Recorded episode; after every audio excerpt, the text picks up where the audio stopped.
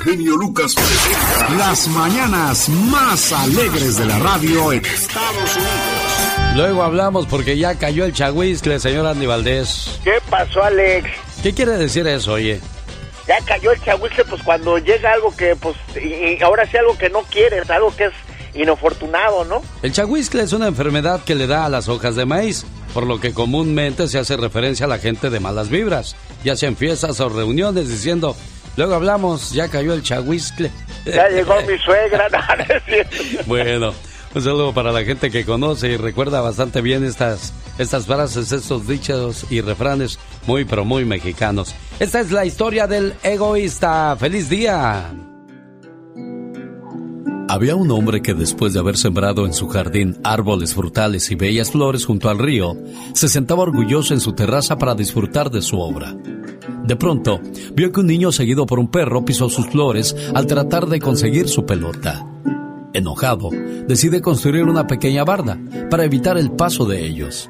Satisfecho, terminó la barda y de nuevo se sentó para disfrutar de su hermoso jardín. Ahora sí, sin peligro de que ningún niño lo cruzara. Más al rato, ve que un venado asoma la cabeza para morder sus verdes frutos. Enfurecido, decide elevar más la barda para impedirlo. Cuando se disponía a sentarse una vez más, observó cómo se detiene una bandada de pájaros para comerse sus manzanas.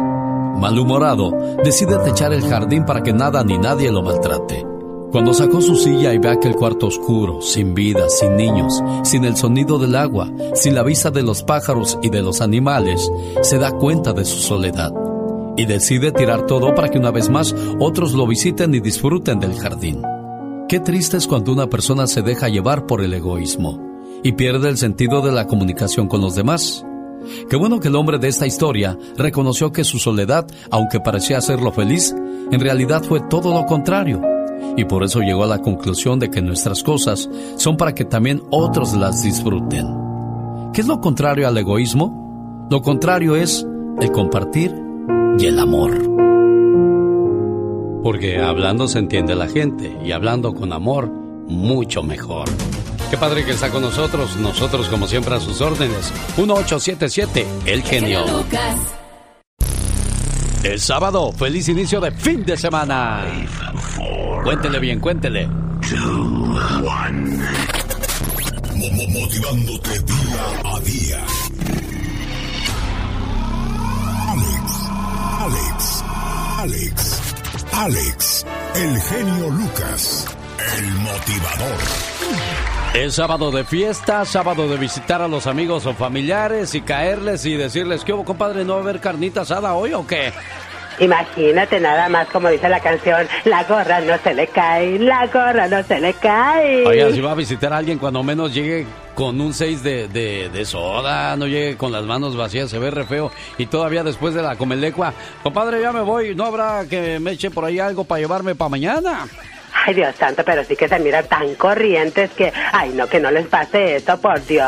Bueno, a propósito de gorrones, hay un gorrón profesional que se las ha arreglado para no comprar comida en 15 años. Ay, Dios santo, sí que sabe hacerla, no se le duerme el gallo. Yo vivo como esos tipos de las revistas Vida de Ricos. Voy a grandes y lujosas recepciones y como casi siempre como un rey. ¡Wow! No conozco a nadie. Imagínate nada más. Dice, no conozco a nadie de los presentes, pero hago amigos con gran facilidad. Y bueno, pues una vez que ya los he relacionado conmigo, la gente piensa que soy uno de los invitados y comienzo a comer a diestra y siniestra.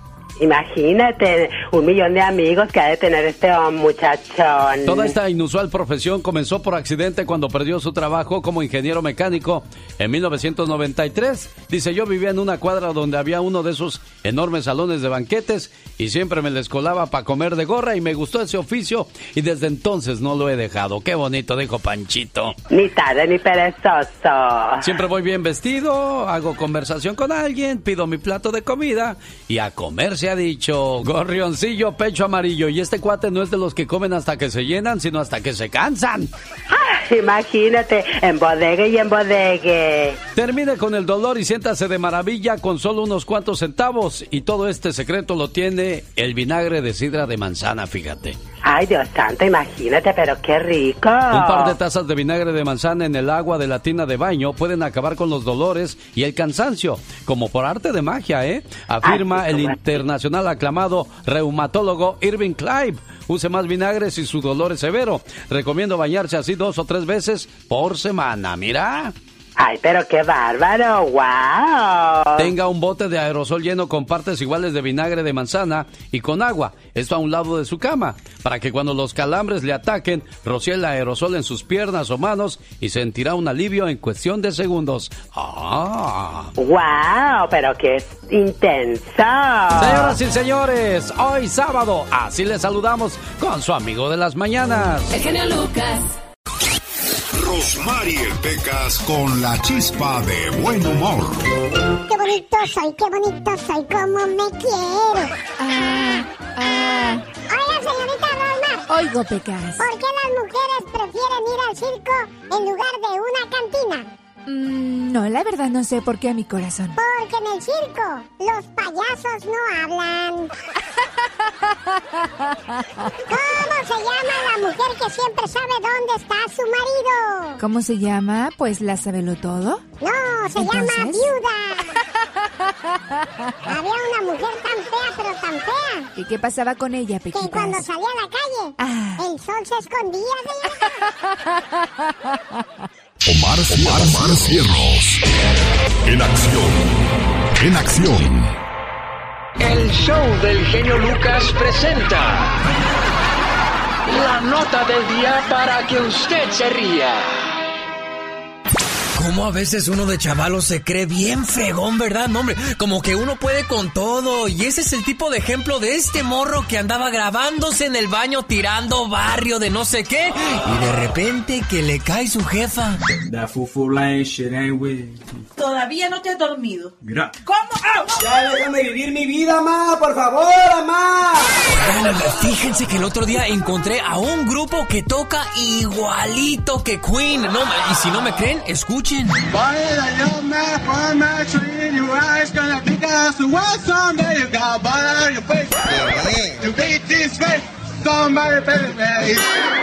Tal parece que estamos hablando en dos idiomas distintos. Hombre, yo creo que si vuelve a revivir Freddie Mercury se vuelve a morir de un coraje.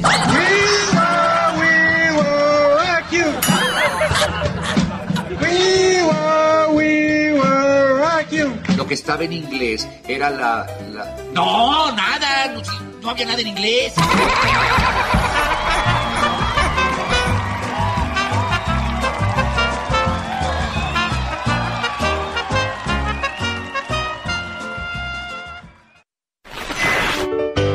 Déjame estar en tu vida. Puedo ser tu plato de segunda mesa. Le contesté, por favor, tú ni a postre llegas. ¡Sas, culebra! La diva de México. Más adelante, con el genio Lucas.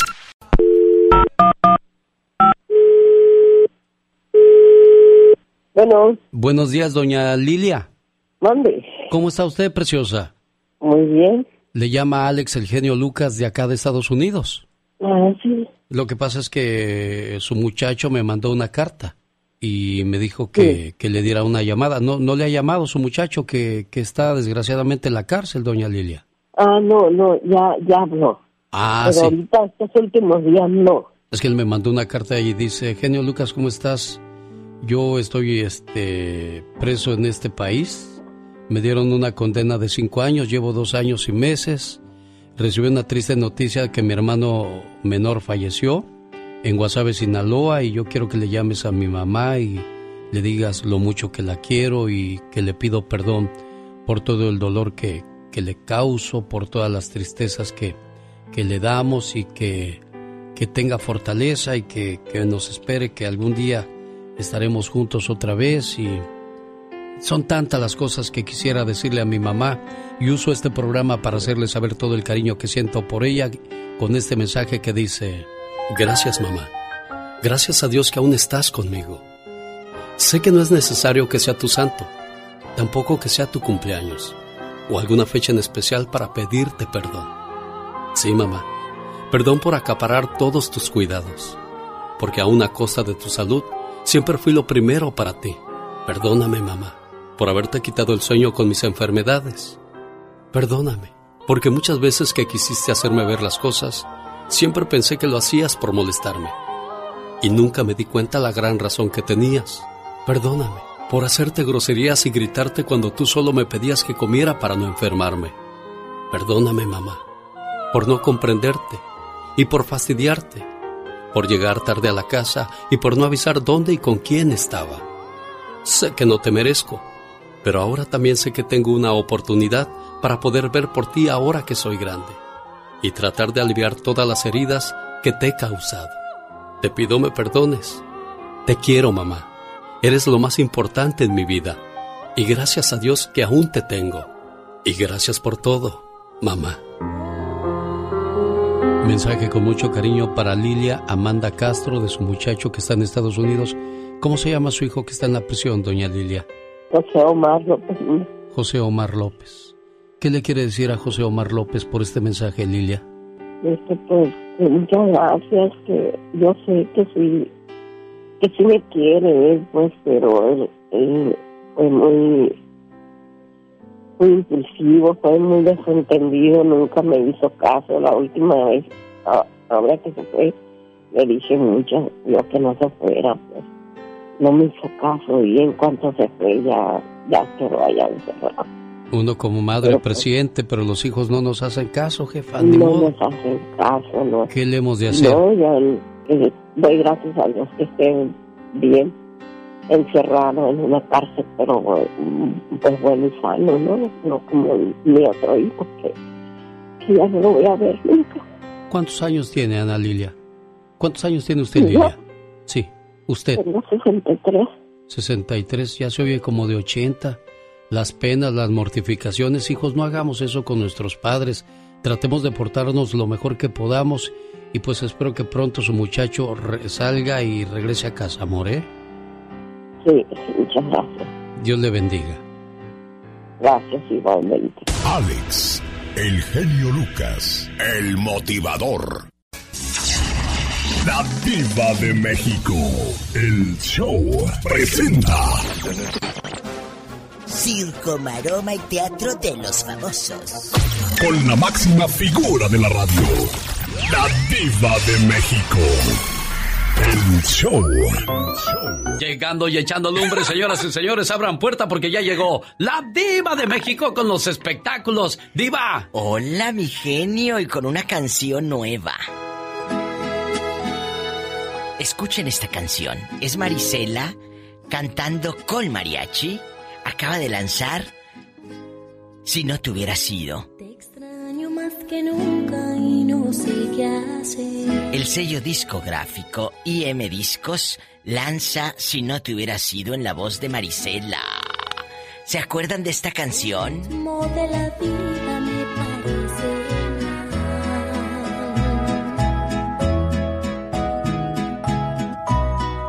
Era tan diferente cuando estabas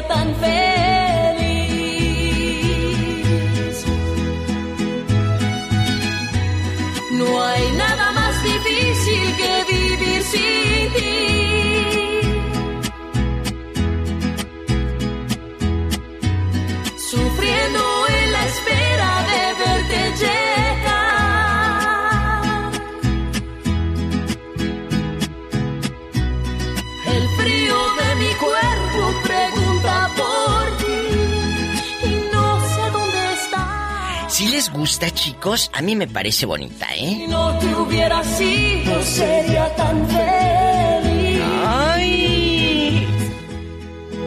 Ahí está Marisela con mariachi. Y agárrense que les traigo otro chisme y otro estreno.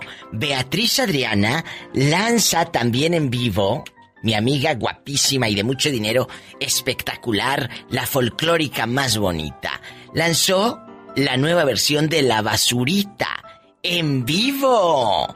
Y la tengo aquí en exclusiva para ustedes. Triste.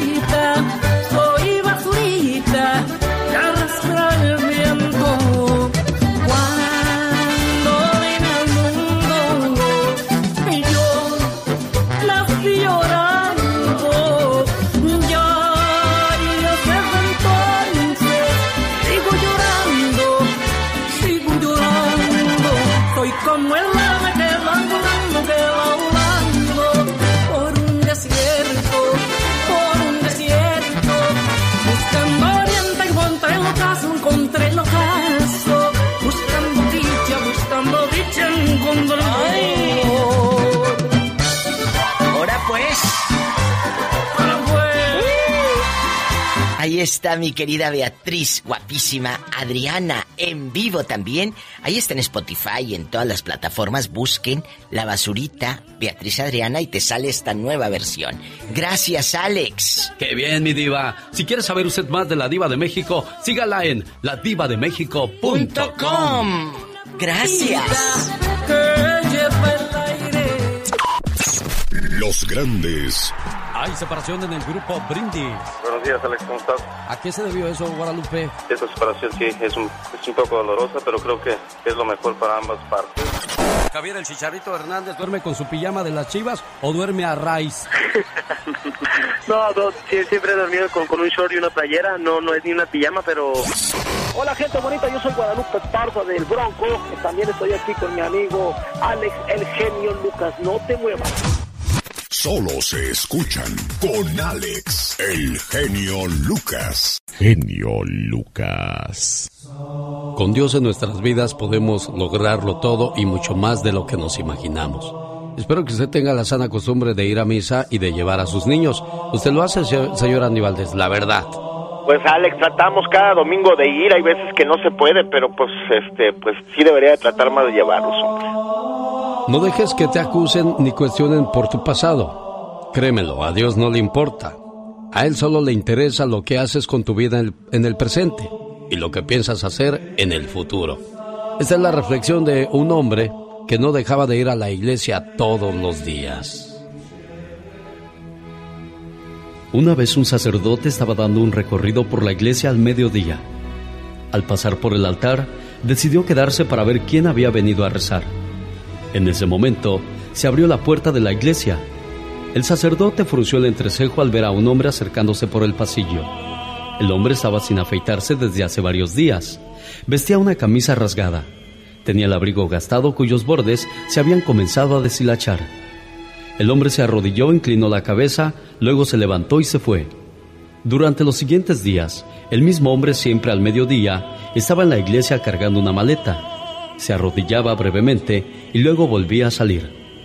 El sacerdote, un poco temeroso, empezó a sospechar que se tratara de un ladrón, por lo que un día se puso en la puerta de la iglesia y cuando el hombre se disponía a salir le preguntó, ¿Qué haces aquí?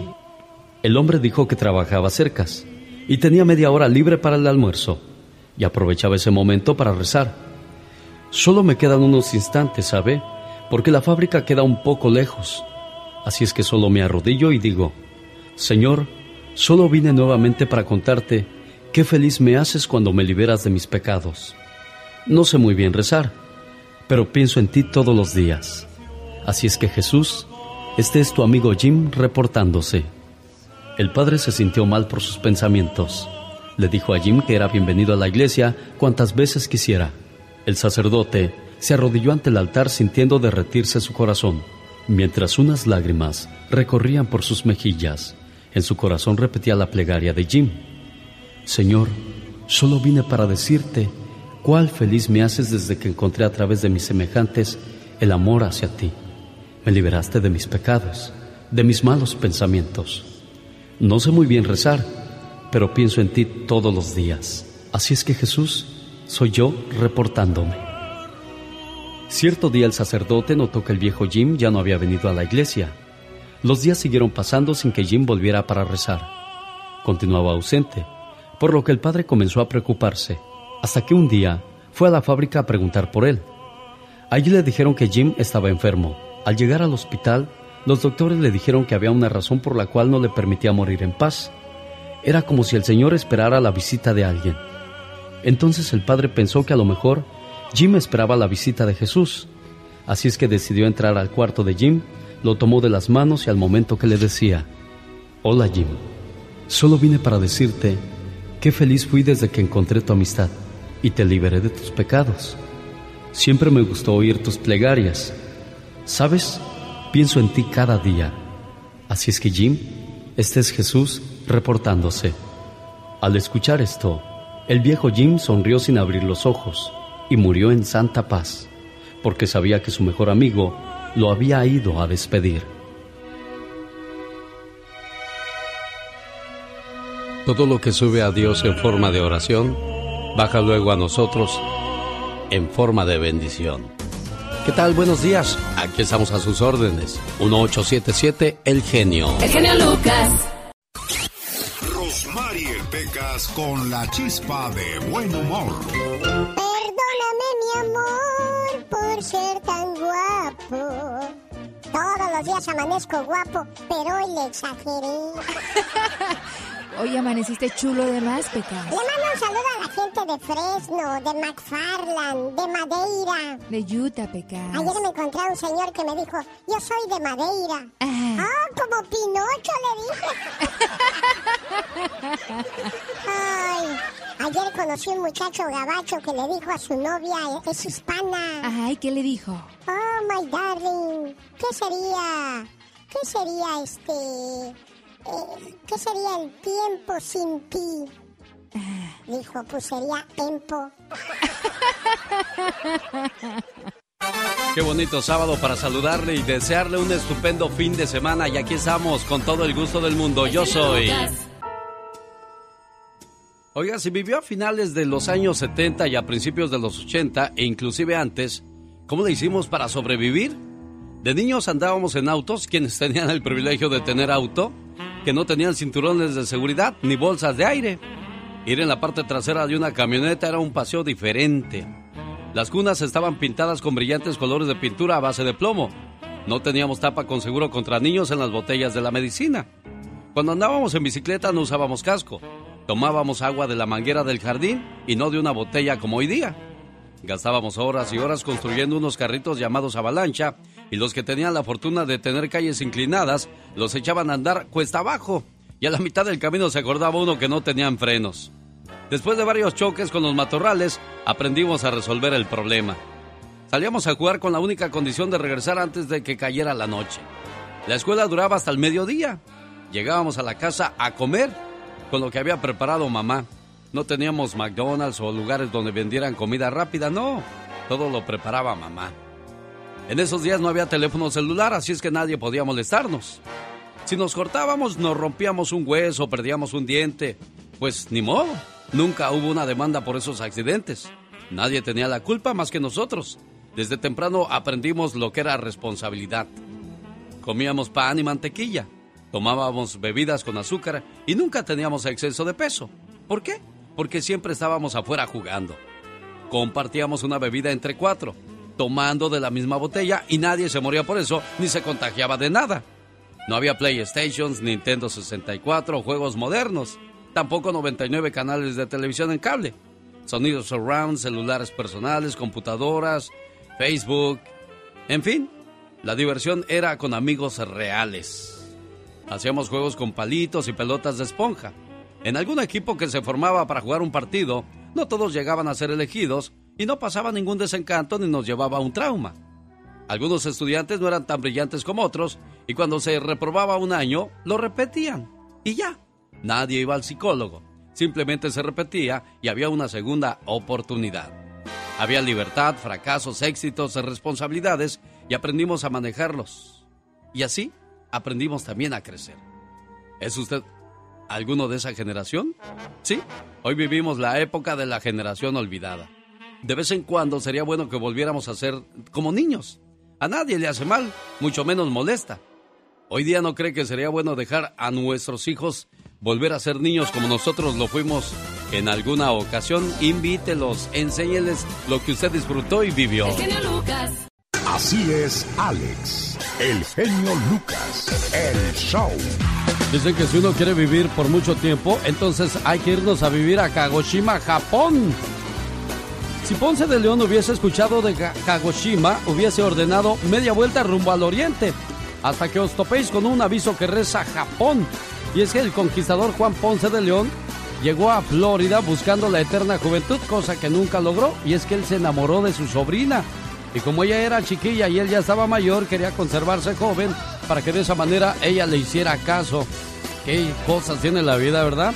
En Japón murió la señora Kamato Hongo, que como señal particular ella tenía 116 años a la hora de morir. Y en la misma isla, un mes antes, había muerto el señor Yukichi Yukanji, caballero japonés dos años menor que la señora Hongo, y donde se puede encontrar la mayor expectativa de vida en este planeta llamado Tierra.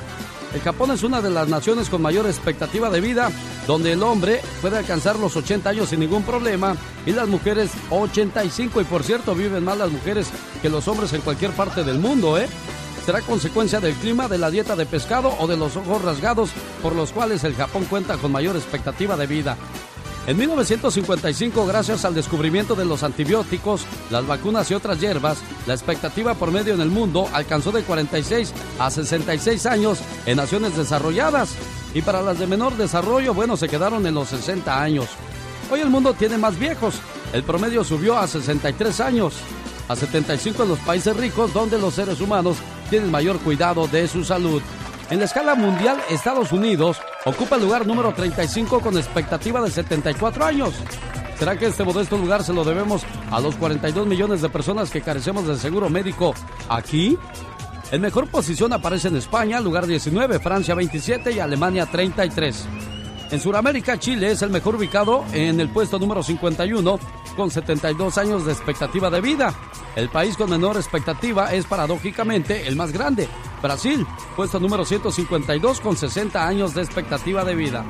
Señoras y señores, ahí está entonces cuántos años podría alcanzar uno dependiendo dónde viva, aunque usted no lo crea. Una vez más al aire, el show del genio Lucas.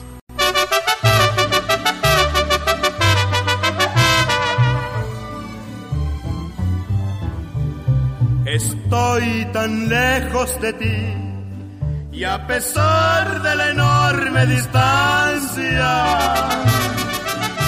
te siento juntito a mí, corazón, corazón, alma con alma, y siento en mi ser tus besos, no importa que estés tan lejos.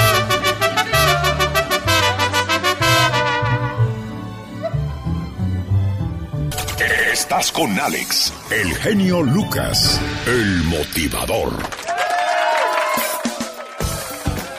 Revelan las ciudades donde viven los multimillonarios. Nueva York, Londres, Hong Kong y San Francisco forman parte de las 10 urbes que concentran el mayor número de hombres y mujeres con grandes cuentas bancarias. Pero cuando decimos grandes cuentas, ¿de cuánto hablamos? Michael Bloomer tiene una fortuna de 18 mil millones de dólares y él vive en Nueva York. En Moscú, Rusia, es uno de los objetivos por los cuales Moscú es elegido por los millonarios para vivir, es el auge petrolero y de metal. En esa ciudad reside Oleg de Pirsaska, quien posee una fortuna de aproximadamente 28 mil millones de dólares. Otros millonarios son Ronan Abramovich y Alisher Usmanov, número total de multimillonarios 50 en Moscú, Rusia. En Hong Kong, la ciudad cuenta con el mayor número de millonarios de Asia, debido al bajo costo del impuesto sobre la renta. La hace ideal para establecer negocios. Su ciudadano más rico es Li Ka-shing, quien posee alrededor de 21 mil, millones de dólares. Hasta me ahogo con tanto dinero que se menciona, los cuales ha ganado mediante su negocio de telecomunicaciones. Ese me recuerda a Carlos Slim en México. En la ciudad habitan diversos inversionistas, los cuales, bueno, cada día, al ver que es poco el pago de impuestos, les da para que crezca su negocio a raudales sin ningún problema. Descubra la forma más sencilla de aprender a perdonar con el genio Lucas. El show. Un saludo a todos los papás que nos acompañan a esa hora del día. No es difícil ser un padre bueno. En cambio, no hay nada más difícil que ser un buen padre. Un buen padre vale por 100 maestros. Y no me cabe concebir ninguna necesidad tan importante durante la infancia de una persona que la necesidad de sentirse protegido por un padre. Un papá es duro y espinoso por fuera, pero es puro y dulce en su interior. A los padres se les dedica un día en el año, pero ellos dan todos los días para los suyos sin esperar nada a cambio. Saludos a todos los papás que nos acompañan a esta hora del día. Alex, el genio Lucas. el motivador. El genio Lucas.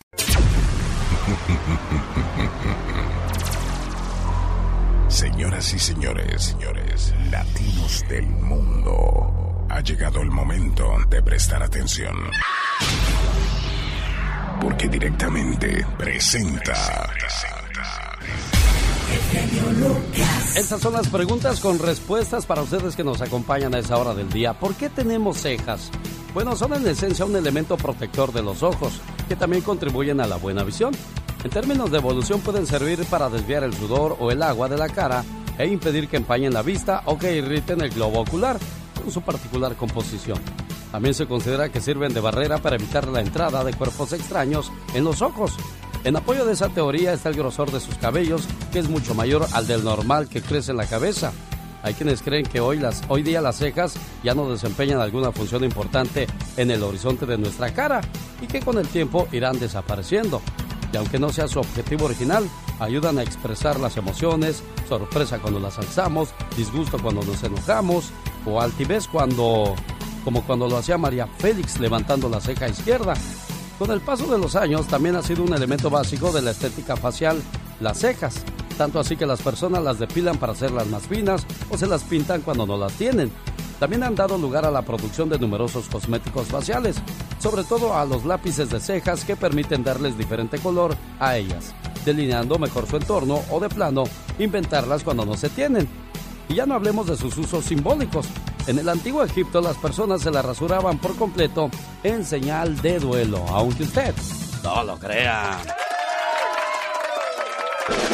Dice que llevar una pata de conejo es de buena suerte y su origen está en la antigua creencia de que cada pueblo descendía de un animal que no podía ser cazado ni comido. Seguramente los celtas nos trajeron la creencia de que el nuestro era el conejo. Seis siglos antes de Cristo ya era utilizado como amuleto para alejar el mal. Además, la pata de conejo era también un símbolo fálico capaz de hacer fértiles a las mujeres. O sea, cuando no podían procrear criaturas, pues traían consigo una pata de conejo y eso quería decir que ya serían fértiles para tener familia, aunque usted no lo crea. Dándole felicidad a tu vida. Alex, el genio Lucas. La diva de México. El show presenta. Circo, maroma y teatro de los famosos. Con la máxima figura de la radio. La diva de México. El show. Chicos guapísimos y de mucho dinero, mi genio genio. Llegando y echando lumbre, señoras y señores, abran puerta porque ya llegó la diva de México con los espectáculos. Diva, Genio Lucas, buenos días querido público, nueva versión también del Macho Panzón. Sí, esa canción que le puedes dedicar a tu viejo borrachales, panzón, aquí está. Beatriz Adriana lanzó también para Spotify y estas plataformas digitales. El Macho Panzón, en vivo. Suele bastante.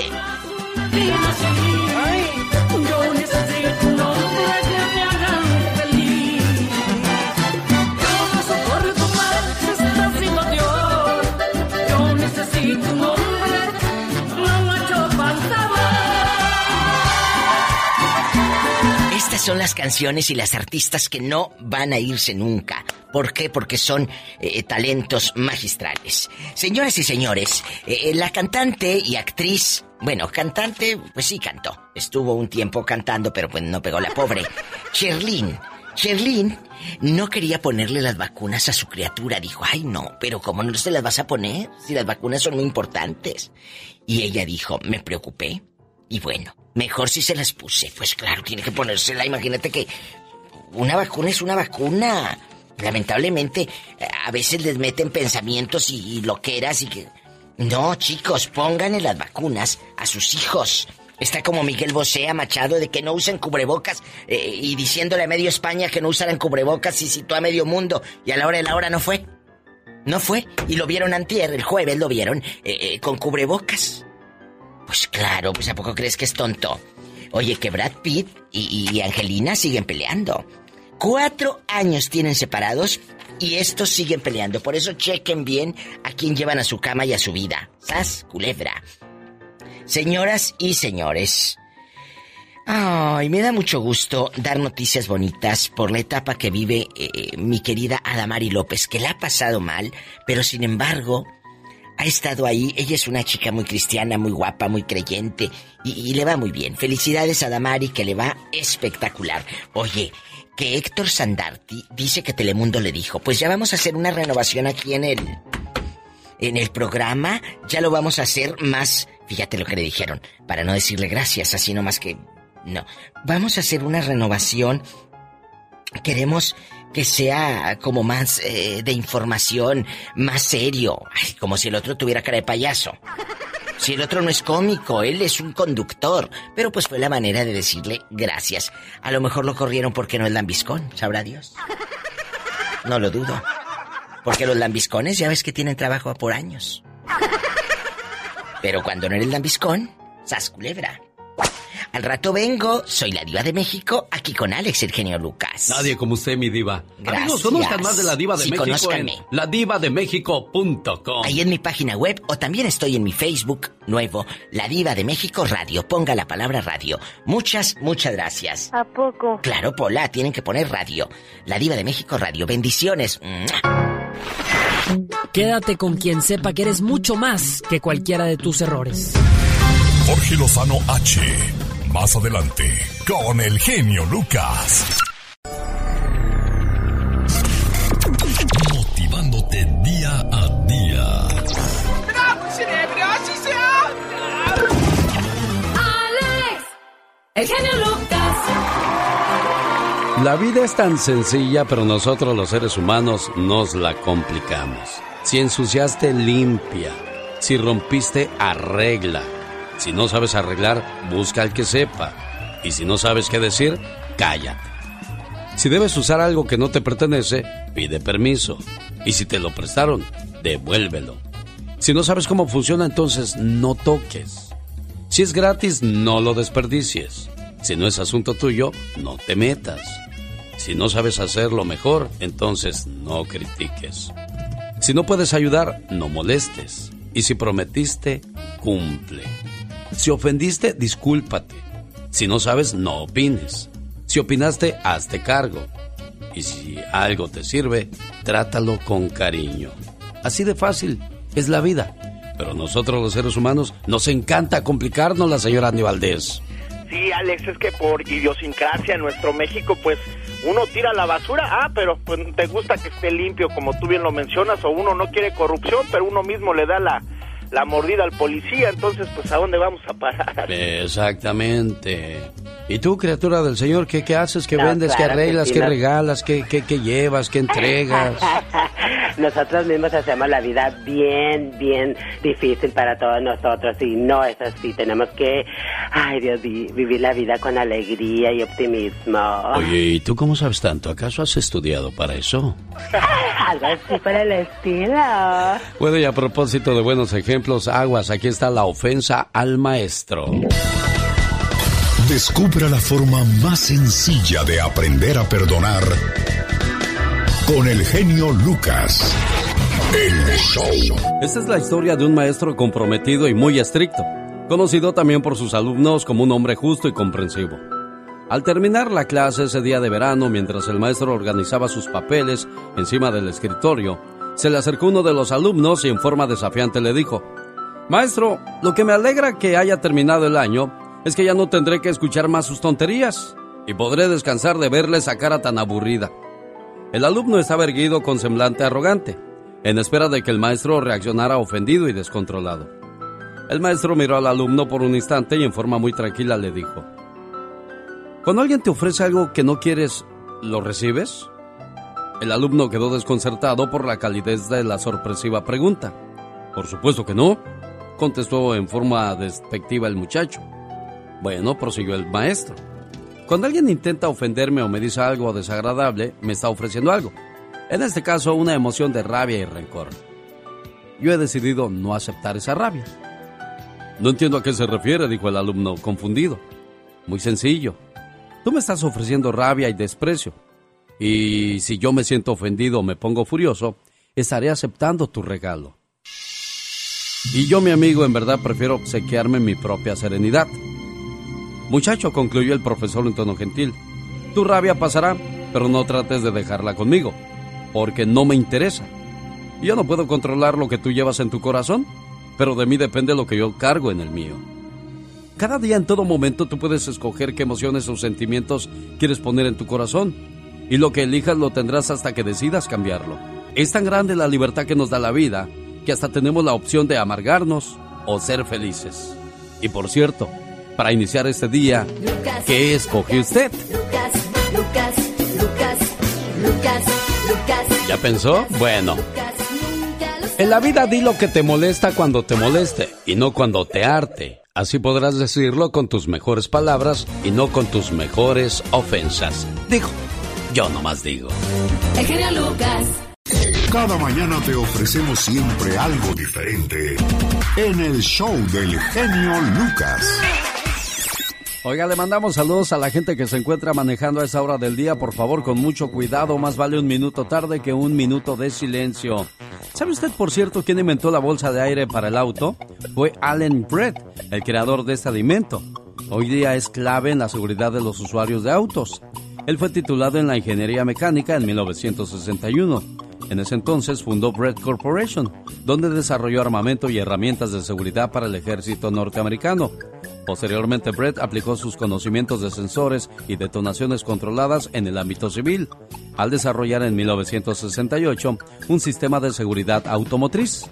La bolsa fue el primer aditamento electromecánico para la seguridad de conductores, aunque su invento tardó mucho tiempo en ser aceptado por la industria. Ya que hablamos de cosas maravillosas, el Titanic era considerado una de las mayores proezas tecnológicas de su época. Este imponente barco que desplazaba 46.329 toneladas y medía 269 metros de largo, inició su viaje inaugural el día 10 de abril de 1912 desde el puerto británico de Southampton, con destino a Nueva York. Cinco días más tarde, el 15 de abril, chocó con un iceberg y se partió en dos, y en cuestión de horas quedó sumergido en el fondo del mar. Gran parte de los pasajeros murieron ahogados y el episodio se convertiría en uno de los desastres más célebres del siglo XX. El accidente parecía ser una irónica respuesta a la excesiva confianza en el progreso tecnológico. En los meses que siguieron a los hechos, la consternada opinión pública ofreció diferentes explicaciones y comenzaron a propagarse leyendas acerca de lo que había sucedido. Entre el día del naufragio y el estallido de la Primera Guerra Mundial, se multiplicaron las historias populares sobre las supuestas premoniciones de la tragedia habían registrado diferentes psíquicos y la forma milagrosa que algunas personas se salvaron de morir. Incluso se dijo que el accidente había sido un castigo divino, porque los dueños del barco habían asegurado que era tan grande y seguro que ni siquiera Dios podría hundirlo. En el aire, el show del genio Lucas. Buenos días, feliz fin de semana en esta preciosa mañana de día sábado. Qué padre que nos permite entrar a su hogar, a su trabajo o a su auto. Combinamos sentimientos y la mejor música del mundo. El genio Lucas. Oiga, ¿cómo nació el cono para los helados? Un repostero sirio llamado Ernest Howie logró obtener en Estados Unidos un permiso para vender salavia, una especie de oblea de galleta que se sirve con azúcar y dulces, muy parecida a una tortilla. Esto fue en la feria de San Luis, Missouri, en 1904. Al lado de su puesto había otro donde vendían bolas de helado de en pequeños platitos. El caso es que se terminaron los platos al vendedor de helados y la clientela era mucha. Al ver esto a Howie le vino la gran idea, tomó una salavia y le dio forma de cucurucho. Lo dejó enfriar y le puso encima una bola de helado. El éxito del cuerno de la abundancia de la feria de Missouri fue grandioso. En ese entonces había nacido en 1904 el famoso barquillo para los helados. En 1857 la gente cuando iba al baño usaba papel o periódico para realizar la limpieza a sus necesidades fisiológicas. Fue Joseph Gallieri de Nueva York quien lanzó en 1857 el primer papel higiénico del mundo. Este señor padecía de hemorroides y el periódico, según sus propias palabras, era muy agresivo para usarlo y principalmente para gente con problemas similares al de él. Y así fue como patentó el papel medicado Gallieri. El rollo de papel higiénico era de papel manila del más suavecito y cubierto con una finísima capa de medicamento para evitar las rosaduras. Con el tiempo, el papel empezó a usarse por todo el mundo sin medicamento y con la consistencia que hoy día todos conocemos. Así es como nacieron los conos y el papel higiénico. Por último, ¿sabe usted de dónde nació la palabra cóctel? La palabra cóctel en inglés significa cola de gallo. Era la época de la guerra civil y el año es incierto. El asunto es que en una taberna llamada Best Flanagan inventaron el primer cóctel y lo revolvieron a falta de un mezclador de plástico, ya que en ese entonces no, había, no se había inventado todavía, con una larga pluma de cola de un gallo, le dieron vueltas para hacer la mezcla. Una ronda de cinco cócteles fue preparado y servido a un grupo de militares y entre ellos había un francés, quien al probar la bebida le gustó mucho.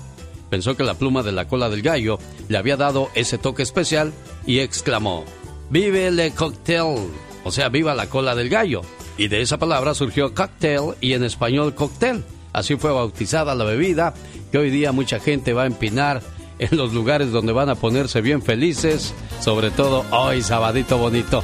Oiga, qué padre que está con nosotros. Yo soy. El genio Lucas. Jorge Lozano H. En acción, en acción. Genio Lucas. ¿De qué nos habla Jorge Lozano H en esta preciosa mañana? Jorge, buenos días, ¿cómo te va? Mi querido Alex, buenos días. El tema de hoy, salir de una mala racha. Y es que a veces la vida nos manda las pruebas como pequeñas tormentitas que no podemos controlar, Alex, una tras otra. Apenas salimos de una y ya nos cayó la siguiente. Parece como si los problemas estuvieran acumulando escondidas para sorprenderlo cuando usted nada ha hecho para merecerlos. Las malas rachas son como el mal clima. Vienen y van, pero son los daños que dejan los que debemos cuidar. Si usted está o conoce a alguien que esté pasando por una mala racha, de esas que traen pequeños fracasos diarios que le bajan la moral y lo hacen cuestionarse si de plano es mala suerte o si le va a ir mal por siempre. Permíteme compartirle tres ingredientes mentales para salir de una mala racha. Número uno, vivir con la certeza de que todo pasa. A veces esto es lo más difícil. Liberarse de lo malo que lo tiene preocupado, nervioso, estresado, es un círculo vicioso. Entre más miedo tenemos a la incertidumbre, más nos equivocamos y más profundas se vuelven nuestras complicaciones. Respire, tranquilo y sea cual sea su preocupación del día, recuerde que todo pasa. Número 2. Roma no se hizo en un día. Sin importar que le esté yendo mal últimamente en el plano personal o profesional, no espere recetas de éxito milagrosas. Los grandes cambios se logran generando pequeños cambios diarios, acumulando pequeñas victorias día con día. Empiece por el día de hoy y ya veremos cómo triunfamos mañana. Número 3. En cada lucha hay una lección. Los tiempos difíciles siempre dejan el mayor aprendizaje. Recuerde, ningún marinero experimentado se hizo en un mar en calma. Tome lo mejor de cada situación y guárdelo como tesoro de los momentos complicados que conquistó. A veces la vida nos pone en situaciones complejas una y otra vez porque somos necios y no hemos aprendido la lección necesaria. Deje de convencerse usted mismo de que le esté yendo mal. Ese es el principal problema. Es que he tenido una suerte, comadre. Es que me ha llovido sobre mojado. Es que puras tragedias. Déjeme decirle algo. Mientras la siga llamando, le seguirán llegando. Las malas rachas solo existen en un lugar y es en su cabeza. Si la situación se puede resolver, ¿para qué se preocupa? Y si no se puede resolver, señor señora, ¿para qué se preocupa? Yo soy Jorge Lozano H y le recuerdo mi cuenta de Twitter que es arroba Jorge Lozano H y mi cuenta de Facebook para que me encuentre que es Jorge Lozano H Conferencias. Mi querido Alex, te deseo mucho éxito y un fuerte abrazo. Muchas gracias Jorge Lozano H. Y bueno, lo primero que pensamos cuando no, tenemos una mala racha es que alguien me está haciendo brujería. ¿Cómo le hago para salir de eso? Que no, Jorge. Es correcto, Alex. Nuestra cabeza se empieza a hacer ideas cuando realmente lo que tenemos que, es, que hacer es empezar a trabajar diariamente ladrillo con ladrillo. Bueno, pues aquí estamos atendiendo sus llamadas con todo el gusto del mundo al 1877-354-3646.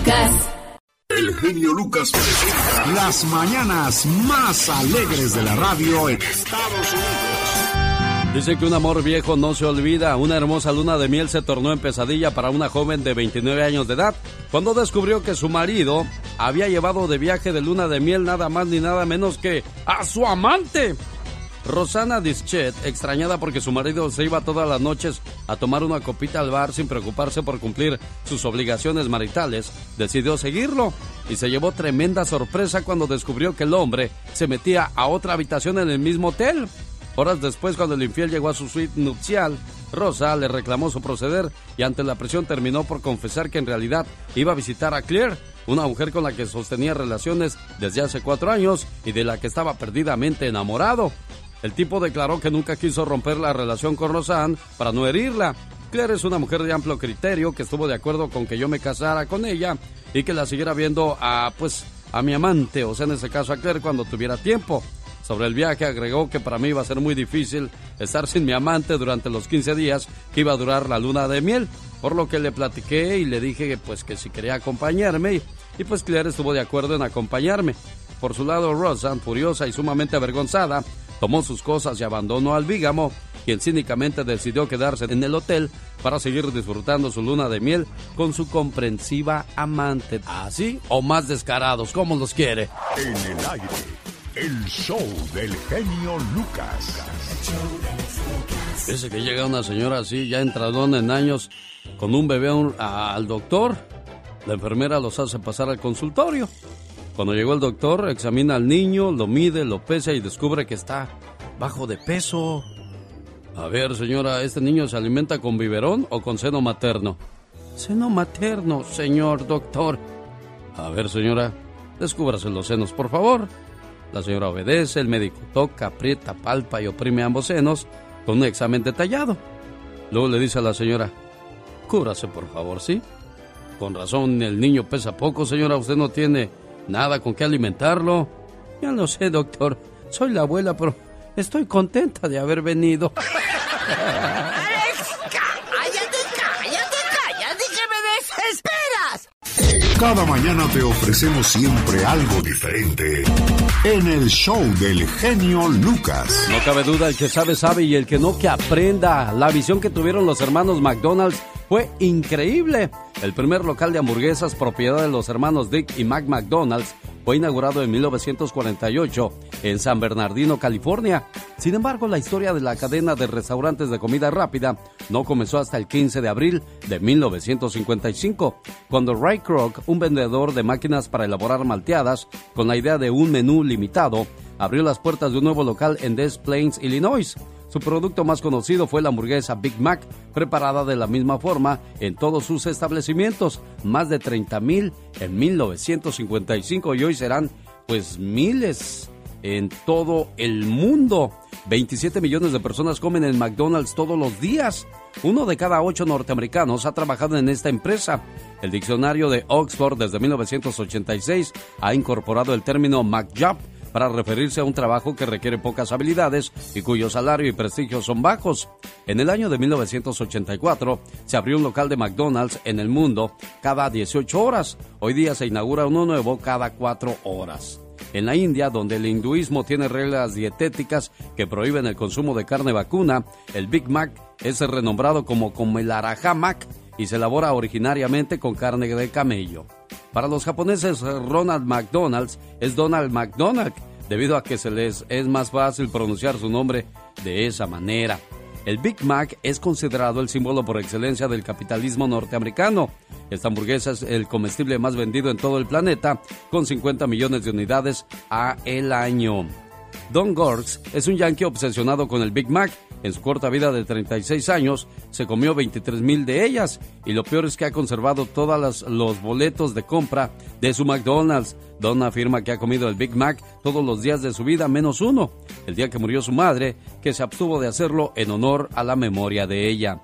La Trisha Goodman llamó tres veces al número de emergencias 911 para reclamarles que un restaurante de McDonald's se había quedado sin nuggets, razón por la cual no había podido terminar su almuerzo especial. El show del genio Lucas.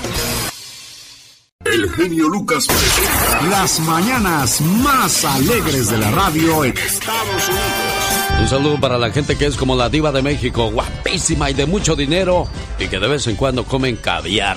¿Usted ha comido caviar, señor Andy Valdés? Sí, Alex, sí lo he comido una vez en una fiesta que hubo ahí en Televisa, pues nos dieron a los invitados caviar y había bocadillos y todo eso, pero no me gustó, jefe. Ah, caray, bueno, las huevas toman bastante tiempo de esta especie de pez. Se necesitan hasta 15 o 20 años para poder colectar la hueva, que es llamada más tarde caviar. Por cierto, al principio era un platillo para pobres, más tarde se convirtió en comida solo para ricos. En el siglo XIX, mientras en el continente europeo el caviar era consumido por la realeza rusa, en Estados Unidos, el primer productor de caviar, este plato era digerido por las clases populares gracias a su bajo costo. No fue hasta después de la Revolución Rusa, en 1917, que miembros de la aristocracia de ese país emigraron a Francia y llevaron consigo el deseo del caviar, expandiendo sus consumidores e incrementando la demanda. Charles Ritz, hijo y heredero de un hombre director de hoteles turísticos de los más lujosos, comercializó el caviar al agregarlo en los platos gourmet preferidos por las clases prestigiosas, consolidando el mercado de el caviar. Y es tan caro este manjar que el precio de, mi, de solo 30 gramos puede llegar a costar hasta mil dólares, Katrina. Oh my God, imagínate nada más. Ay, Dios santo, mucho dinero. Pero qué fuerte, qué intenso. Un Muy saludo para todos los, los guapísimos y de mucho dinero, como la diva de México. Oiga, señor Andy Valdés, cuando alguien le dice que una persona es mala, ¿usted espera que esa persona le defraude o, o mejor se cuida y no se acerca? Pues mira, Alex, pues cuando dicen así, pues la verdad mejor mido mi distancia, porque pues luego la gente por algo te lo dice también, ¿no? ¿Y tú, Katrina? Ah, no, yo también de lejecitos, de lejecitos. Bueno, pero muchas veces juzgamos este juicios de una persona sin darnos o darles la oportunidad de conocerlos bien. A veces la gente exagera las cosas. Escuchemos por qué. Una muchacha llegó al aeropuerto a esperar su vuelo. Y como debía esperar un largo rato, decidió comprar un libro y también un paquete de galletas. Fue y se sentó en la sala de espera para descansar y leer tranquilamente. Asiento de por medio, se sentó un hombre que abrió una revista y comenzó a leer. Entre ellos quedaron las galletas. Cuando ella tomó la primera, el hombre también tomó una. Ella como que se molestó, pero no dijo nada. Pensó, qué descarado, este tipo se merece un golpe. Pero no lo haré. Cada vez que ella tomaba una galleta, el hombre también tomaba una. Aquello le molestaba tanto que no podía concentrarse en su libro. Cuando apenas quedó una galleta, pensó, vamos a ver qué va a hacer ahora este abusador. Entonces, el hombre partió en dos la última galleta y dejó la mitad para ella. Ah, no. Aquello le pareció demasiado. Se puso a sudar de rabia, cerró su libro, agarró sus cosas y se fue. Cuando esta mujer se sentó en el interior del avión, miró dentro del bolso y para su sorpresa, ahí estaba su paquete de galletas, intacto, cerradito, y sintió tanta vergüenza. Fue entonces cuando se dio cuenta lo equivocada que estaba. Había olvidado que sus galletas estaban guardadas dentro de su bolso. Aquel hombre había compartido las galletas sin sentirse indignado, nervioso, consternado o alterado. Ya no había tiempo ni posibilidades de pedir una disculpa, pero sí para razonar. ¿Cuántas veces en nuestra vida sacamos conclusiones cuando deberíamos observar mejor? ¿Cuántas cosas o personas no son exactamente como pensamos nosotros? Existen cuatro cosas en la vida que no se recuperan. Una piedra después de haber sido lanzada. Una palabra después de haber sido dicha. Una oportunidad después de haberla perdido. Y el tiempo después de haber pasado. Sí, señor. No es más grande aquel que nunca falla, sino aquel que nunca se da por vencido. El genio Lucas. Rosmarie Pecas con la chispa de buen humor. Había un señor tan malo, pero tan malo. Sí. Y un día su hijo se tragó un dólar. ¿Y qué pasó, Se lo corazón? descontó de su domingo. Había un señor tan generoso, pero tan generoso, Ajá. que cuando le pidieron la mano de su hija, Sí, la corazón. dio entera a las hermanas de ella, a su esposa, y hasta él se fue con el novio. ¡Cuánta generosidad! Oyes, entonces era bien generoso como este borrachito que te voy a platicar, Pequitas. A ver. ¿Sabes qué le dijo un borrachito a su hígado? ¿Qué le dijo? Querido hígado, esto no es nada fácil de decir, pero ya tenemos muchos compromisos este año, así es de que tienes que ser muy fuerte.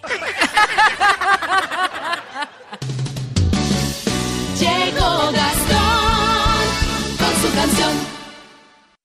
Sean todos bienvenidos a la sección de Gastón Mascarillas que como siempre nos trae su parodia muy divertida y entretenida. Y hoy no es la excepción. Adelante Gastón. Muy buenos días, genio y amigos, ¿cómo andamos? Señor empresario, si su negocio anda mal debido a esta pandemia que estamos enfrentando, lo mejor que puede hacer, sin duda alguna, es anunciarse en este programa, el show del genio Lucas. Ahora que si quiere intentar algo más arriesgado, inténtele con Celia Lora. Y gente me dice que todo el negocio, que todo el negocio, que todo el negocio está mal.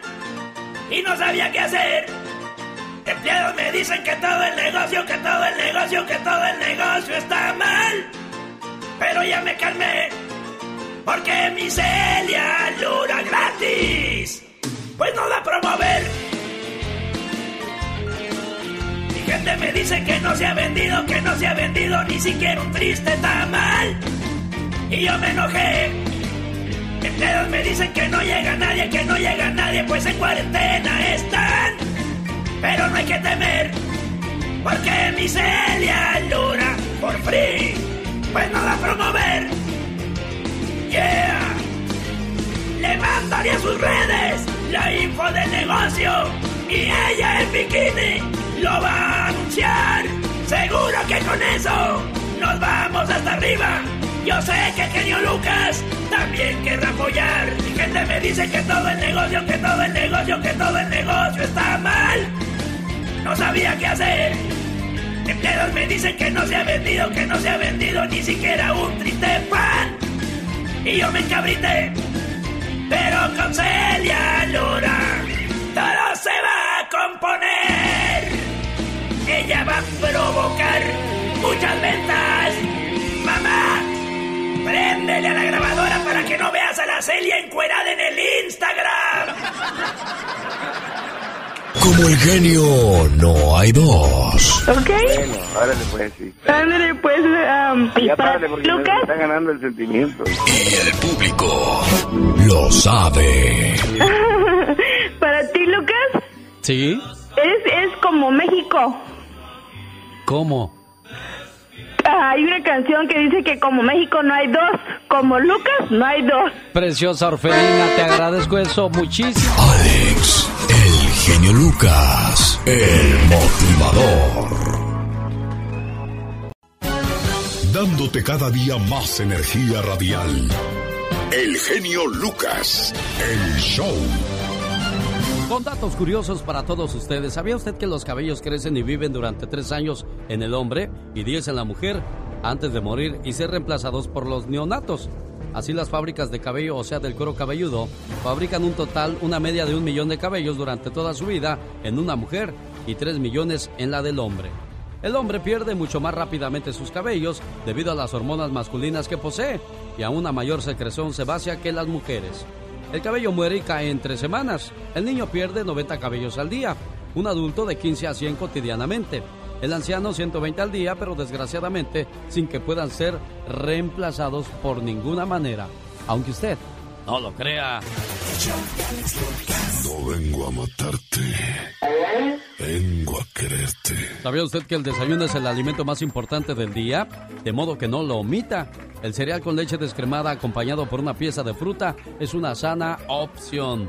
Cuando haga ejercicio, señor, señora, asegúrese de estirarse y calentar antes de comenzar una rutina más intensa. También conviene repetir el calentamiento al terminar para enfriarse, ya que de esa manera evitará lesiones. No insista en pensar en problemas que están fuera de su control. La tensión es uno de los más grandes enemigos de su cuerpo, sobre todo de su mente. Elúdala sobre cualquier manera. Añada el pescado a su dieta. Además de que tiene poca grasa, contiene agentes que reducen la tendencia a que se coagule la sangre y es buenísimo este alimento para el cerebro. ¿Sabía usted que conviene oler y examinar todos los alimentos con cuidado antes de comerlos o prepararlos? No utilice los productos que no pasen su prueba personal para saber que están frescos. No importa lo que diga el paquete, acuérdese que en algunas tiendas muchas veces nada más cambian la etiqueta pero no cambian el producto. Si los insectos le molestan pero no le agrada usar repelente, pruebe frotarse en el cuerpo un aceite de baño antes de salir. Los estudios han demostrado que esos aceites rechazan con efectividad los insectos, ya que su olor es mucho más agradable que el de los rociadores químicos y también menos dañino para su salud. Oiga, y las personas que comen plátano son las que más atraen a los mosquitos, aunque usted no lo crea. El genio Lucas te entretiene día a día. La Diva de México. El show presenta. Circo, maroma y teatro de los famosos. Con la máxima figura de la radio. La Diva de México. El show. Que va a tener bebito la que salía de, de querida de El Señor de los Cielos en la, en la serie. El Señor de los Cielos, Fernanda Castillo y esta panzona. Buenos días. Ay, qué rico huele, Diva, que nos trae de espectáculos. Pues que Fernanda Castillo acaba de anunciar que está en varas dulces, está embarazada. En una imagen, pues ya sabes, bonita, con musiquita así para que te emociones, dio esta gran noticia la actriz de 38 años y su pareja Eric muestran la felicidad. Pues déjame decirte que su primer bebé, 38 años, dice yo. Tenemos seis años de novios, queremos anunciar que nos vamos a casar y también, aparte de la boda, bebito. Ay, qué bueno, me da mucho gusto por Fernanda Castillo, que aquí en Estados Unidos la queremos mucho. Le- ella se convirtió en un símbolo sexual imprescindible en la memoria de los que vieron El Señor de los Cielos. La verdad, ella encendía las pantallas, la raza se paralizaba cuando estaba Fernanda Castillo en televisión. Les cuento que a esa muchachita Silvia Pinal la quería para que la interpretara en televisión, en su serie. Pero pues que no llegaron a un acuerdo o habían apalabrado a Itatí Cantoral, Carla Estrada. Y pues aquella, por quedar bien con la palabrada. La serie eh, quedó mona, quedó bonitilla. Pero hubiera... Chécate una foto de Silvia, a ti que vas escuchando la radio. Una foto de Silvia Pinal, joven, y una foto de Fernanda Castillo ahorita, a los 36, 38, iguales. Una por otra. Pero parecen Silvia joven. Silvia joven. Regresa Angélica Rivera a la televisión. Sí, la gaviota. Ya dijo que sí. No ha soltado prendas si es Netflix, si es Telemundo, Univisión, eh, RCN ahí en Colombia, el canal de las estrellas, eh, TV Azteca, eh, ahí sentada con Pati Chapoy en Ventaneando, no sabemos. Ya sabes. Imagínate aquella que estuviera con Pati Chapoy. No sé dónde. Oye, el que andaba en Twin Falls, Idaho ayer, filmando su serie, es Eugenio Derbez. A mí, Ricardo Rico, un muchachito que me sigue en, en Instagram, Rico me mandó eh, eh, ayer en la tarde eh, las fotos de Eugenio Derbez filmando su serie. Que pues no ha tenido así super éxito, pero pues él las filma. Él las filma. Es que sabes qué pasa. Eugenio necesita sacar sus personajes. Pero yo no sé si Televisa sea dueño de esos personajes y no los puede usar. Por ejemplo, aquí yo no he visto que los, los saquen estos anuncios que hace. No sé. Pues allá anda en Twin Falls. Y yo lo vi muy así como él, no lo vi de longemoco. Me mandaron fotos. Al rato vengo. Ah, no, al- el lunes. Síganme en Facebook si quieren y si no tan amigos como siempre. ¿eh? La Diva de México Radio. Gracias, Alex el genio Lucas. Gracias, guapísima, y de mucho, Mucho, pero mucho, mucho dinero. dinero. Conozcan más de la diva en Sí, conózcanme. ladivademexico.com. Esa es en mi página web y en Facebook, La Diva de México Radio. Besos. ¡Mua! Los quiero, bribones. Los grandes están con el genio Lucas. Bonitos sentimientos, recuerdos hermosos al lado de mi padre.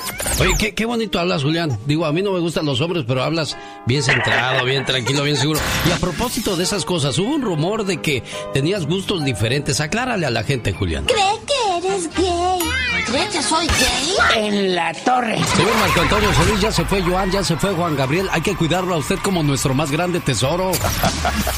No, no me comparo la verdad con ellos. Tuve la, el honor de ser, pues sí, de compartir con ellos, pero no, eh, yo mis respetos a cada uno de ellos. Solo aquí los escuchas en el show más familiar. ¿Qué razón tenías, papá, cuando me dijiste que a mi edad aún no estaba preparado para controlar mi vida? Que era yo muy joven y que esperara un poco más de tiempo antes de independizarme. Y sin embargo, preferí no escucharte. Te dejé con la palabra en la boca y me marché de casa. Según yo, estaba listo para comerme el mundo. Repetiste una y otra vez que mi mamá y tú solo querían lo mejor para mí y que sus regaños no era porque no me querían. ¿Qué razón tenías, papá, cuando te acercaste a mí y me pediste que viviera conforme a mi edad? Porque la juventud es un suspiro del alma y cuando nos damos cuenta, los años nos llevan ventaja. Me suplicaste que no abandonara la escuela, que sería parte importante en mi futuro. No cometas el mismo error que yo, hijo, dijiste en aquella ocasión. Y sin embargo, mi respuesta fue tajante. Esta es mi vida y no te metas, papá. Tú solo sabes dar sermones. ¿Cuánta razón tenías, papá? Solo pude terminar la secundaria. Recuerdo que mi madre me sentó cariñosamente en sus piernas y me dijo, no le hables así a tu padre, él solo quiere evitarte penas. Y yo con soberbia le contesté, ah, si de verdad quisiera eso, no estaría molestándome todo el tiempo. ¿Qué razón tenías, papá? Cuando me adelantaste que si abandonaba el hogar, mi madre moriría de pena y tristeza. ¿Y yo qué hice? Me burlé de ti. Te dije que si eso pasaba, sería por tu culpa, por la vida tan estricta que nos dabas y tus exigencias. ¿Cuánta razón tenías, papá? Antes de marcharme de casa, intentaste detenerme y con lágrimas en los ojos me dijiste, algún día tú también serás papá, hijo, y me vas a entender. En ese momento salí de casa y aún recuerdo que me aconsejaste que pasara lo que pasara, viviera como viviera, nunca me humillara ante los demás, porque la dignidad no se vende, y hasta la libertad tiene sus límites. Pero en cuanto cerré la puerta, me sentí libre. Me emborraché con mis amigos hasta desfallecer. Desperté y ya no había amigos. Bien recuerdo que me advertiste que el enemigo nunca estaba en casa, sino en la calle, disfrazado de falsos amigos, absurdos placeres y dinero manchado. Un día me tomaste entre tus brazos y me dijiste muy quedito al oído palabras que nunca olvidaré y que aún guardo en mi corazón. Ojalá nunca crecieras, hijo mío. Ojalá siempre fueras mi pequeñito y yo siguiera siendo tu héroe para toda la vida. Imaginar que siempre tendrás seis años y que siempre serás mi bebito. Y hoy, papá, me arrepiento de todo lo que te hice sufrir, de mis actos que tanto te dañaron, de tantas noches que te tuve a ti y a mamá en vela por no llegar temprano de la calle, de las mentiras que inventaba con tal de no escuchar tus sabios consejos, de recordar cuántas veces te humillaste ante mí con tal de darme la razón. Aguantaste mis gritos y sobre todo mis reclamos, y todo por no hacer sufrir a mamá. ¡Qué gran papá eres! Mírame ahora, papá. Aquí estoy, con un ramo de flores en tu tumba, donde hay tanto que decir y donde ya nadie me consolará. Mi gran héroe de siempre, donde quiera que estés, ojalá me hayas perdonado. Genio Lucas. Es un dolor difícil de entender. ¿Cómo es posible que mamá ya no esté más con nosotros? Y ahora, ¿quién nos va a cuidar? ¿Quién nos va a arropar? ¿Quién nos va a alimentar? ¿Quién nos va a bendecir? Mamá, mi corazón te llama. No te olvida y te extraña. Espero algún día poderte tener de nuevo y darte el beso de las buenas noches, como lo hacía cuando estabas conmigo.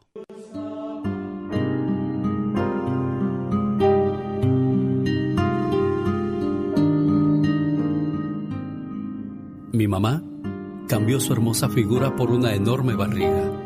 Cambió su cartera por una pañalera. Cambió sus noches tranquilas por largos desvelos. Cambió su maquillaje por grandes ojeras. Yo sí creo que existe la mujer perfecta. Y esa se llama mamá. Han pasado solo unos días de tu muerte. Y parece que tienes siglos que te fuiste. Parece que fue en otra vida que nos quisimos tanto, reímos tanto y que lloramos tanto. Admiré siempre tu fortaleza y conocí también tu fragilidad. Qué bueno que en tu último cumpleaños, mamá, te pude decir todo lo que significabas para mí. No quedó nada guardado en mi corazón. Hoy te escribo sin saber tan siquiera si me escuchas. Hoy te busco sin saber si te voy a encontrar. Te bendigo como lo hice todos los días de tu vida, mamá. Y hoy, hoy te llevo dentro de mí y platico contigo, especialmente en los días difíciles como este. No te puedo decir adiós porque sigues aquí viva en mi corazón. Hoy sigues siendo mi fuerza para seguir en esta vida. Hoy sigue siendo un tiempo sin tiempo, donde mi alma se encuentra con la tuya, para esperar así el encuentro final, donde tú y yo nos volveremos a encontrar para no separarnos nunca más. Dios te guarde de tus hijos que nunca te olvidaremos. Gracias mamá por entregarme tu juventud, por tolerar mis malos comportamientos de niño y muchas cosas más. Tú que estás escuchando este mensaje y todavía la tienes, aprovechala, porque llegará el día en que ya no esté. El genio Lucas. Sábado y les saludo con todo el gusto del mundo en este fin de semana. ¿Cómo estamos? El genio Lucas. Historias genialmente Lucas. Oiga, si usted cree que es pobre, póngale precio a sus ojos y verá lo rico que es. Pero si usted goza de la vista, hay que cuidarla, hay que ejercitarla. Hacer ejercicio con los ojos es fácil y el esfuerzo bien vale la pena, ya que esto le ayuda a reforzar más músculos y al mismo tiempo le reduce la tensión ocular. Un buen ejercicio consiste en mover los ojos de manera circular mientras mantiene quieta la cabeza. Rote los ojos en ambas direcciones, tratando de hacerlo unas 12 veces al día.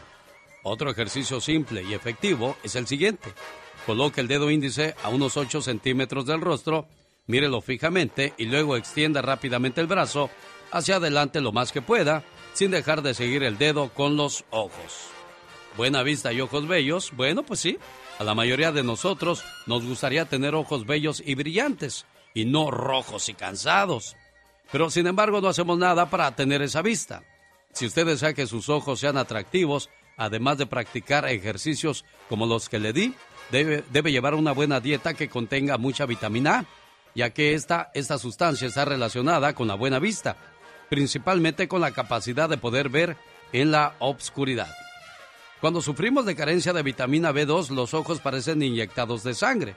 La vitamina A es muy importante para aquellas personas que trabajan mucho usando la vista, leyendo o escribiendo con la computadora, por ejemplo. Si ese es su caso, no se esfuerce demasiado y deje descansar los ojos durante el día. La humectación de nuestra vista es muy importante. Un remedio buenísimo para humedecer nuestros ojos y además limpiarlos es el té de manzanilla fresca. Podemos lograr una mirada brillante si nos lavamos los ojos una o dos veces por semana con té de manzanilla. Se prepara hirviendo unas cuantas ramitas de esta planta en dos tazas de agua durante cinco minutos.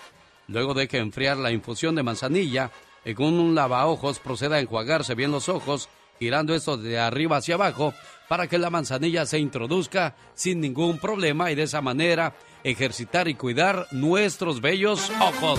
Digo, yo nomás digo, ¿qué tal? Feliz fin de semana, hoy sabadito, así les saludamos. Todos tenemos cosas buenas. Pero al igual tenemos cosas malas. Y usted no me va a decir qué carajo tengo que hacer. ¿Pero qué consecuencias pueden traer esas cosas malas?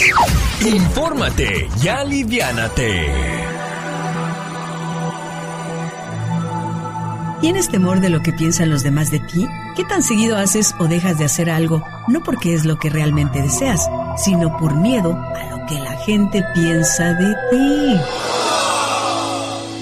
Cuando somos muy pequeños, dependemos totalmente de la atención y aprobación de quienes nos cuidan, por lo que los mantenemos contentos para que no nos abandonen. Por otro lado, aprendemos con los comentarios de los papás que nos dicen, pórtate bien, porque si no, ¿qué va a decir la gente de ti? No hagas eso, porque te están viendo y qué van a pensar, qué va a decir la familia. En realidad, la mayor parte de las veces, esa gente que nos está rodeando ni siquiera está relacionada con nosotros, por lo que ni en su mundo nos hallan. Deja de preocuparte por los demás y ocúpate en ti. Aprende a manejar las emociones negativas y equivocadas, como la culpa o la vergüenza. No significa ir siempre en contra de todos, sino saber analizar en qué situaciones nos damos prioridad y en cuáles nos adaptamos o cedemos. Querer darle gusto a los demás de vez en cuando no tiene nada de malo. Vivir para hacerlo por temor nos impide vivir y disfrutar de la vida. Y recuerda, no somos monedita de oro para caerles bien a todos. Mi nombre es Alex Lucas. Alex. Sí, a sus órdenes. Gracias, amor. Para limpiarle el tráiler. Oh, muchas gracias. ¿Cómo estamos, Rosita? Sí, mi amor. Sabrina Sabro. Sabrina Sabrok, ¿cómo estás? Hola, ¿cómo estás? ¿Bien y vos? Bien, bien, pues feliz de saludarte. Oye, ¿qué cantas? Disculpa muchas veces la ignorancia que solamente seguimos tu imagen, pero no sabemos de tu trabajo, porque la gente piensa Sí. que lo único que tienes son 8 o 10 kilos de más encima de ti. Sí, sí, de hecho, bueno, yo antes de, de llegar a México la primera vez, hace más de 10 años, eh, yo tenía mi banda de rock. Sonora querida, tierra consentida que eres la señora Silvia Pinal Hidalgo. Bueno, qué recibimiento con esa canción, caray. Me, me dolió el alma. qué bonita canción, además. Con Alex, el genio Lucas, el motivador. Estás con Alex, el genio Lucas. El motivador. Ningún supersticioso tendría jamás la osadía de abrir un paraguas dentro de la casa. El origen de ese temor se remonta a la época en que los reyes orientales y africanos lo usaban solo a modo de sombrilla para protegerse de los rayos solares. Debido a su conexión con el astro rey y porque también su forma simboliza el disco solar, abrirlo en un lugar sombreado fuera de los dominios del sol era considerado un sacrilegio. Es probable que la superstición se reforzara cuando los paraguas llegaron a Europa y empezaron a ser empleados casi exclusivamente por los sacerdotes en los oficios de los difuntos. Ellos lo hacían solo con el fin de protegerse de las inclemencias del tiempo, pero la gente pensaba que era para protegerse de los malos espíritus del difunto. Poner la mano delante de la boca al bostezar. El gesto actual de taparse la boca cuando bostezamos no obedece sencillamente a la intención de esconder las formas de la dentadura o el deseo de no difundir los gérmenes, sino que tiene un significado más profundo. En el libro Supersticiones de Esperanza Wild se puede leer que hacer la señal de la cruz delante de la boca al bostezar impedía que el demonio se introdujese en el cuerpo y estableciera en él su morada. Por esa razón, por lo que las madres cerraban la boca del bebé o hacían la señal de la cruz delante de ella cuando lo veían bostezar. De esta costumbre ancestral deriva el gesto actual de taparse la boca. ¿Por qué cruzamos los dedos? Se utiliza mayormente cuando se formula un deseo, se dice una mentira o se encuentra uno ante un peligro. Es costumbre cruzar los dedos, concretamente el mayor sobre el índice. El gesto que evoca una cruz conjura la mala suerte y aleja las influencias maléficas según los supersticiosos. Cosas difíciles de creer, pero para muchos es cierta. Motivándote día a día. Alex, el genio Lucas. Atención, señor, ¿cuándo visitar al doctor cuando sentimos un dolor testicular? Acuda al médico cada vez que sufra de algún dolor persistente en los testículos o en el escroto, en especial si va acompañado de hinchazón, náusea, vómito, dolor abdominal, rojez o dificultad al orinar. El cáncer testicular comúnmente se desarrolla como un grumo o tumor y cualquier anormalidad debe ser tomada muy en cuenta. El que no escucha consejos no llega viejo. Un, buen motivo más para escuchar radio por las mañanas. El show de Alex Lucas. Descubra la forma más sencilla de aprender a perdonar con el genio Lucas. El show. En esta vida los padres no podemos comprarle la felicidad a nuestros hijos, pero sí podemos encaminarlos para que ellos mismos la conquisten. Como padres queremos lo mejor para ellos y quisiéramos poder escudarlos de todos los sufrimientos de la vida. Nuestro instinto paternal o maternal es querer protegerlos, y con toda razón, nos preocupamos por todos los peligros que los rodean. Es por eso que muchas veces nos inclinamos a ser demasiado consentidores, creyendo que esto es ser buenos padres. Pero lo que no sabemos es que los niños que se sobreprotegen se convierten en personas débiles. ¿Ha notado usted que los niños más consentidos tienden a ser más enfermizos y susceptibles a los accidentes? Así es, porque los padres los estamos programando con su constante amonestación acerca de todas las cosas desagradables que les van a pasar. Y dicho y hecho, les ocurre lo anticipado. Queremos tanto a nuestros hijos que cometemos el error de sobreprotegerlos, cuidándolos demasiado para que no sufran. Pero debemos dejar que los niños se hagan responsables por sus acciones y que aprendan que hay consecuencias a sus hechos, porque si no se hace esto, estará impidiendo el crecimiento de sus propios hijos. No enseñarles a ser autosuficientes equivale a cortarles las alas. Y con el tiempo, esto se refleja en los problemas que sus hijos no podrán resolver por sí mismos, ya que usted no podrá estar siempre con ellos para sacarlos de todos los apuros, ¿verdad? Si sus hijos les enseña a ser responsables por sí mismos, les estará dando la herramienta para que sean personas independientes y puedan salir adelante. Sin embargo, se les debe enseñar responsabilidad desde que están pequeños. Si se les olvida la tarea, no corra a la escuela a llevársela. Si el niño se cae, deje que él mismo se levante. Si discute con otro niño, no se meta. En otras palabras, dele a su hijo la oportunidad de valerse por sí mismo. No les robe a sus hijos la satisfacción de ganarse las cosas por sus propios méritos y de ser personas contribuyentes, primero con su familia y después con la sociedad. Como se les ha dicho siempre, los padres no podemos comprarle ni regalarle la felicidad a nuestros hijos. Lo único que podemos hacer es encaminarlos para que ellos mismos la conquisten. Alex, el genio Lucas, el motivador. Omar, Omar, Omar Cierros. En acción. En acción.